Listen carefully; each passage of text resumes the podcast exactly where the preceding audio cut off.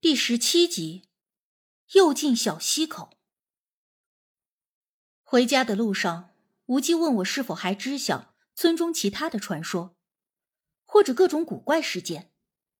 因为往往从老一辈的传说中，可以了解到很多不为人知的事情。我无奈摇头。大姑从不对我说这些事情。虽然这个村子的存在历史悠久，但村中一切。都与寻常村落无异。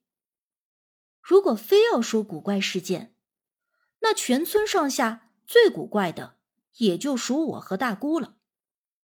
我虽然知道大多数人都很尊敬大姑，但还是会有人私下里称呼我为小神婆，称大姑为老神婆。无忌也并未显得失望，且嘴角挂着欣慰的浅笑。显然，这些怪事并没有能让他心生畏惧。反而很有兴趣的样子，而我见他如此，便追问究竟想到了什么，让他别再卖关子。无忌却依旧高深莫测的摇头，还是什么都不肯说。这把我郁闷的够呛，就连夜里睡觉都在琢磨着，这小溪口里究竟藏着什么可怕又刺激的东西。后来的几天里。无忌总是一大早的就出门，有时在村里乱转悠，有时不知道从哪里套弄来一些古怪的东西，搞得神神秘秘的。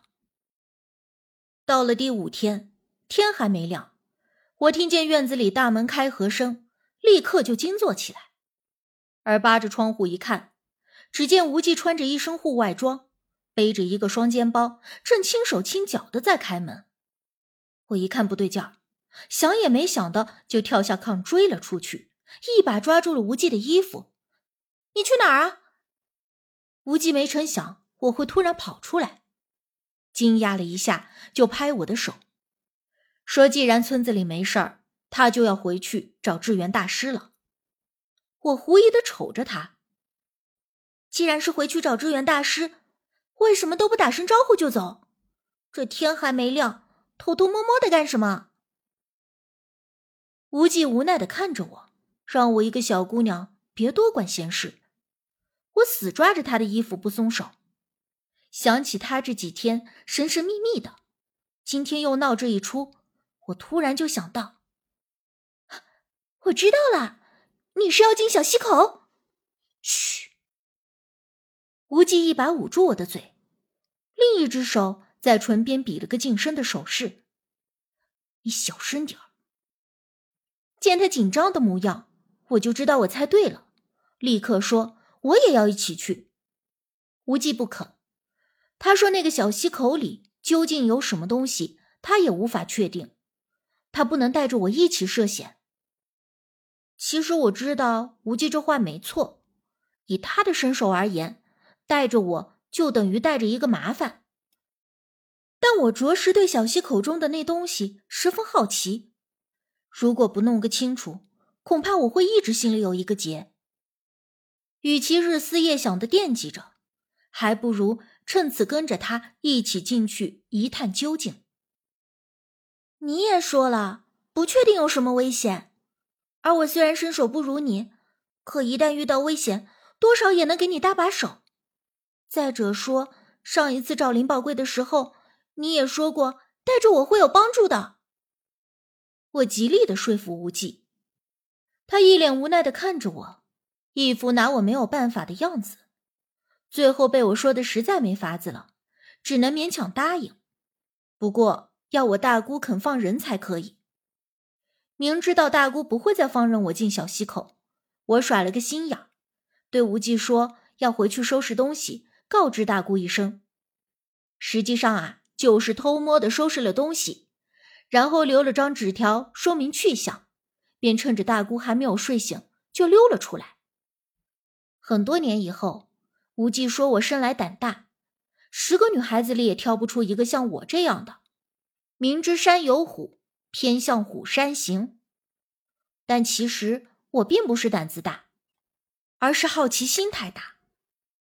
而这不断膨胀的好奇心，在以后的很多年里。多次使我命悬一线。可同时也让我看到了很多常人究其一生都无法看到的事物。我们走到林边时，天已经亮了，可看着眼前的密林，依旧阴森森的。明媚的晨曦并没有能驱散老林子里的阴暗。你确定要进去？密林边缘，无忌最后一次向我确定。我毫不犹豫的点了点头，因为我知道，如果自己不进去，这辈子都会惦记着这件事儿。检查了一下随身携带的东西，我与无忌第二次走向了小溪口。因为有上一次的经历，我们特别绕开了王奎生受到袭击的位置。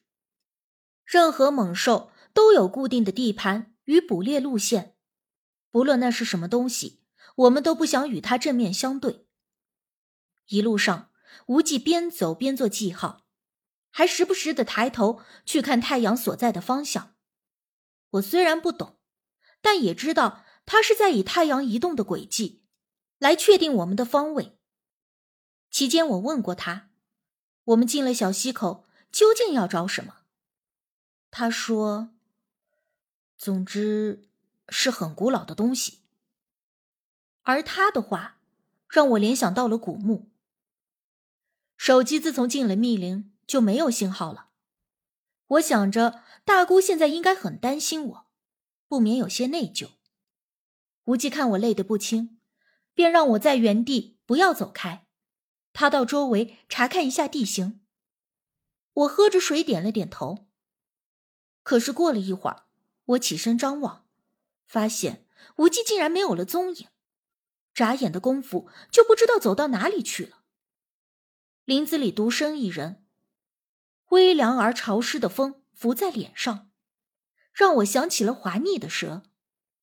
我心里开始发毛，想要去找，可是又不确定他的方向，只能原地压低声音叫他的名字。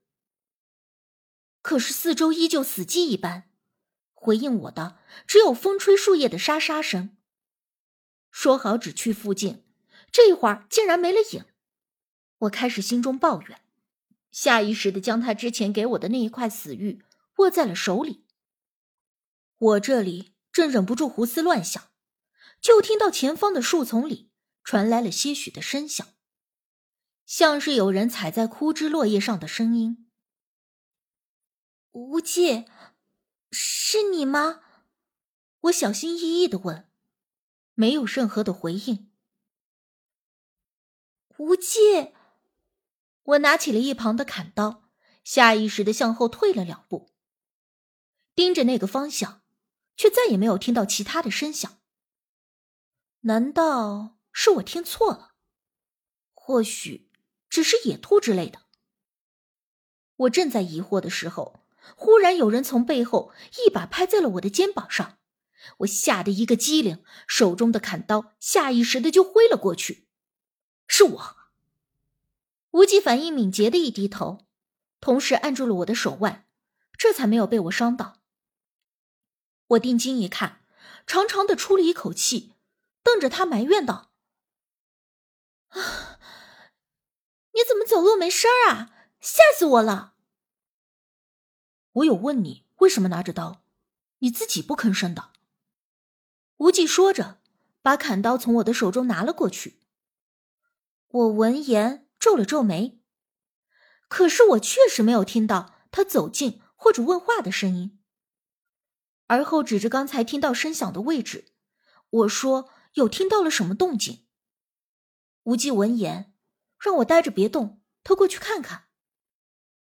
拎着刀，放轻了脚步走过去。我此刻手心冒汗，生怕茂密的林木中真的窜出一条两米长、一米高、还长着鹿角的大狗来。但无忌查看之后，回头说什么都没有，可能确实是我听错了。我这才放心下来，提议趁着天亮早点赶路。无忌拿出水壶，喝了一口水，点头说。好，我也。你也什么啊？他话说一半，突然住口。我正奇怪呢，他忽然目光惊愕的看着我的身后，手中的砍刀缓缓的提了起来。我后脑勺没长眼，无法看到身后究竟有什么，但是凭无忌的表情可以判定，绝对不是什么好玩意儿，并且我渐渐的闻到了一股很难闻的臭味儿，说不上来是什么东西，下意识的抬腿就想跑，但是无忌看出了我的意图。对我轻摇了摇头，几乎是用气音对我说：“别动。”他这般模样让我更加紧张不已，心都提到了嗓子眼儿。那种臭味也越来越浓，而且我已经明显的感觉到背后有东西的那种压迫感。这就说明那东西已经离我越来越近了。无忌盯住我的身后。低声让我放轻脚步，跟着他一起离开。我不敢吭声，点了点头。而后，无忌握住了我的手，带着我向一旁慢慢的移动。我们依旧是一个正面，一个背面，我还是无法看到身后的东西。不过后来的事实证明，看不到有时候未必不是一件幸福的事情。因为后来我终于看到那个东西时。简直就像是一场噩梦一般。